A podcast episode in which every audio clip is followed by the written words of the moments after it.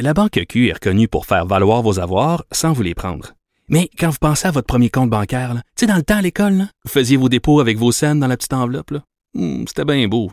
Mais avec le temps, à ce compte-là vous a coûté des milliers de dollars en frais, puis vous ne faites pas une scène d'intérêt. Avec la Banque Q, vous obtenez des intérêts élevés et aucun frais sur vos services bancaires courants. Autrement dit, ça fait pas mal plus de scènes dans votre enveloppe, ça. Banque Q. Faites valoir vos avoirs. Visitez banqueq.ca pour en savoir plus. Cube Radio. Le, le commentaire de Danny Saint-Pierre, un chef pas comme les autres. Danny Labarre et autres, tu passes après Marc Séguin. Ah, moi, je, je m'avoue vaincu déjà. Marc Séguin, Drapeau blanc. Sais-tu que euh, ma blonde, ma merveilleuse blonde, m'a offert un tout petit, tout petit, tout petit euh, Marc Séguin pour, euh, pour Noël? Oui, il doit être petit en maudit parce que c'est quand même cher des Marc Séguin, ce qui lui permet de faire euh, des projets comme celui dont on a parlé, là, cette résidence d'artistes dans le quartier Saint-Michel. Tout à fait. Mais je trouvais ça cool, moi, comme principe, quand j'ai lu ça dans la presse ce matin, parce que j'étais bon, OK, on a des résidences d'artistes, les artistes vont façonner des quartiers, ces quartiers-là vont devenir cool. Après ça, après un certain moment donné, après 5 ans, après 10 ans, après 15 ans, les artistes sont plus capables d'habiter dans les quartiers. C'est vrai. Puis après ça, ça se gentrifie. Tu vois, moi, j'habite dans le Myland, là. Mhm. Puis quand j'ai commencé à habiter dans le Myland, il y a peut-être, euh, je te dirais, un bon 22, 23 ans, Mhm. ben, c'était un peu scrappy. Puis c'était toutes les bandes euh, du mouvement indépendant montréalais qui sortaient. Puis la vibe était formidable. Là, c'est encore chouette, mais tu sais, c'est bobo mal sale, là. La plupart des Mais le plateau, écoute, euh, le plateau est l'emblème euh, mythique de ce phénomène dont tu parles, là, le plateau qui a été popularisé euh, en fait dans les livres de Michel Tremblay euh, puis par Oui. bien d'autres artistes qui le racontaient dans leurs chansons, c'était pas cher habiter le plateau. Euh, là, c'est rendu euh, l'un des quartiers les plus chers de Montréal. Euh, Il y a plus grand monde qui ont les moyens d'acheter là. Puis c'est dommage parce que moi je tu sais tu sais j'habite dans Rosemont près de la promenade Masson. Beaucoup Oui. de gens du plateau euh, qui se sont enfuis vers chez nous, qui ont migré vers l'est. OK? Donc on a de Oui. plus en plus de Français, on les accueille à bras ouverts. Euh, mais c'est ça, moi j'assiste parce que ça fait euh, peut-être, euh, je te dirais, 10-12 ans que j'habite là. Ce que j'aimais au début, c'était la mixité.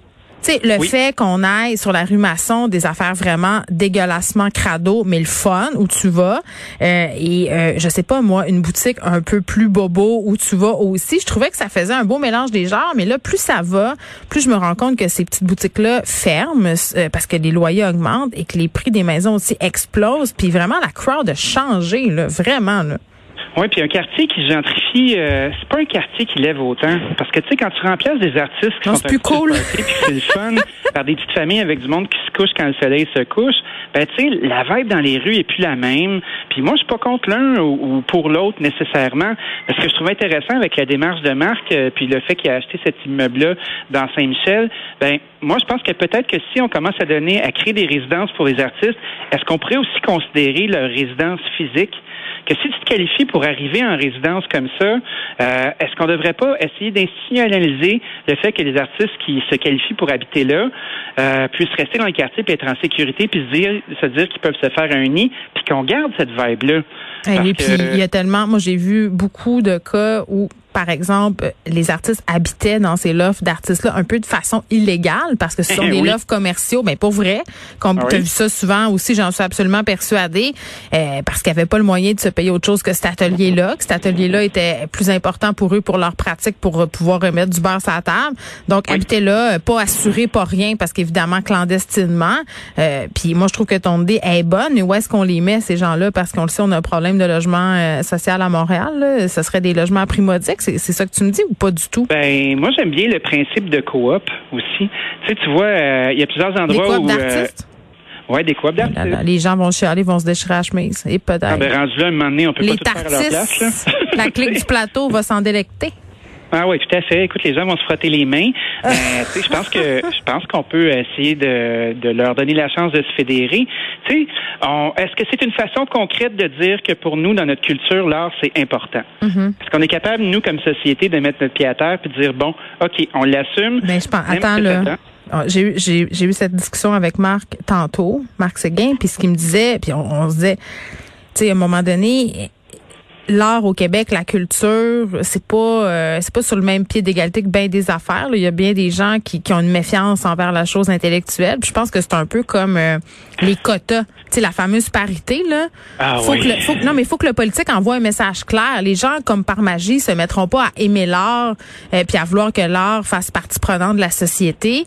Euh, il va falloir l'imposer pour que les gens apprennent à l'apprivoiser, à l'aimer. Puis il va falloir rentrer dans la tête du monde parce que c'est vrai que notre identité artistique, elle est intimement à notre identité nationale. Si on est, euh, en plus, on a un gouvernement nationaliste à la tête de la province, euh, je pense que ça devrait être au cœur de leurs investissements, de leurs préoccupations, parce que c'est ça qui fait euh, qu'un peuple est ce qu'il est, sa pratique artistique et son identité. Ça fait qu'à un moment donné, il faudra, en tout cas, à mon sens, qu'ils nous l'imposent en quelque sorte, qui qui, qui disent c'est ça qui Oui. est ça. On investit dans la chose artistique, puis prenez ça, mettez ça dans votre pipe.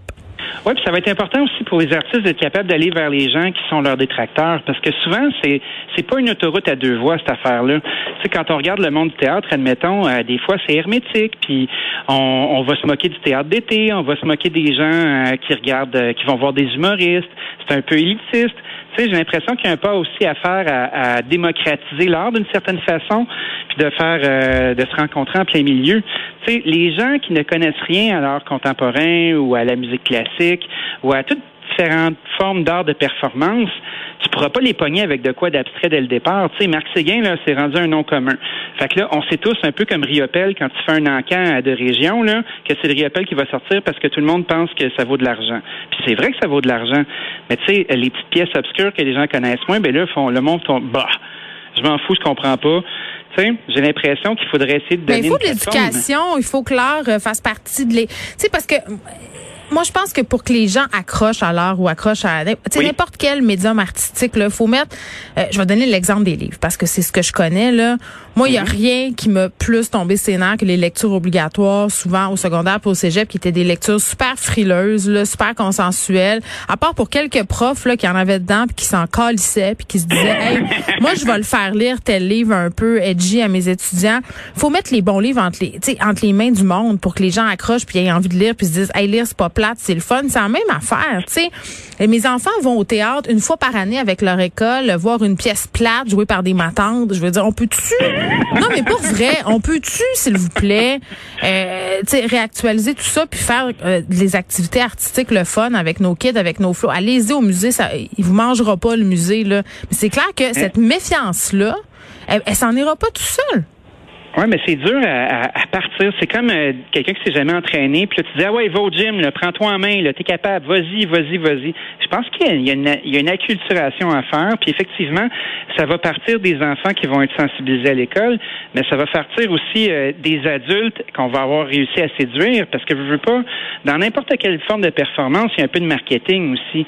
Tu, tu te souviens quand on a vu les musées ouvrir et tout le monde parlait d'aller au musée, aller Hey, au musée? on moquait? l'art comme de la marde, là. Je veux dire, c'est sûr que, de toute façon, moi, je voudrais qu'on arrête le schisme, l'art et la culture pop, c'est pas la même affaire, là. je veux dire. dimanche. Mais non, mais c'est juste, on peut faire de l'art grand public intelligent. Oui. On peut faire des films grand public intelligents. On peut faire des livres grand public intelligents qui ont quelque chose à dire, qui ont un propos. Arrêtons de faire des camps, des écoles de pensée. Euh, puis arrêtons aussi de juger euh, les, les affaires un peu plus obscures, un, peu plus nichées, parce qu'elles ont le droit d'exister elles aussi. Ça prend de l'art comme ça.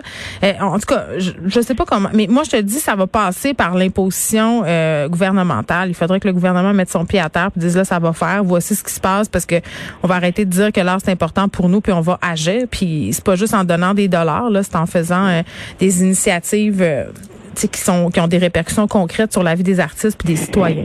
Des fois, je pense que les communications sont la plus grande nuisance de toute forme de mouvement. C'est vrai. Quand t'es pas capable de mettre de l'avant euh, une idée, quand t'es pas capable de l'articuler ou donner envie aux gens de la faire, t'as beau avoir toutes les subventions du monde, mais si ton message se rend pas, ben t'es fourré. Ça fonctionne pas. Fait que je pense que l'idée d'apprivoiser les gens, tu sais, l'art public, je pense que c'est une façon euh, de l'aborder aussi. Puis il s'agit qu'on ait un leader d'opinion dans un groupe ou une famille qui soit accroché, puis qui puisse, qui puisse traduire cette affaire-là, puis ça va aller. Moi, si je me fie à la restauration, qui est la chose que je connais, dans les années 80, il y a personne qui allait dans le- de, de ma caste, admettons, l'ouvrière, qui allait dans des grands restaurants avec des nappes blanches où je pourrais travailler aujourd'hui. Non, mais on s'est sentait, Dani, c'est tellement intéressant ce que tu dis. Pourquoi on y allait pas donc? Parce Ben, qu'on se sentait intimidé. Parce qu'on se sentait pas inclus. Parce que c'est une affaire de snob puis de stock-up. Fait que ça Ouais. fait aussi partie des de la responsabilité des artistes puis Oui. des gens du milieu culturel d'arrêter euh, d'avoir une attitude snob puis stock-up. Il faut qu'on soit inclusif pour tout le monde. Voilà. Il faut arrêter de se parler entre nous autres. Mon Dieu que j'ai aimé ça, ce segment-là. bye bye, Dani. On s'est parlé entre nous autres, by the way. Salut, à Avec les demain. Bye. auditeurs. À demain.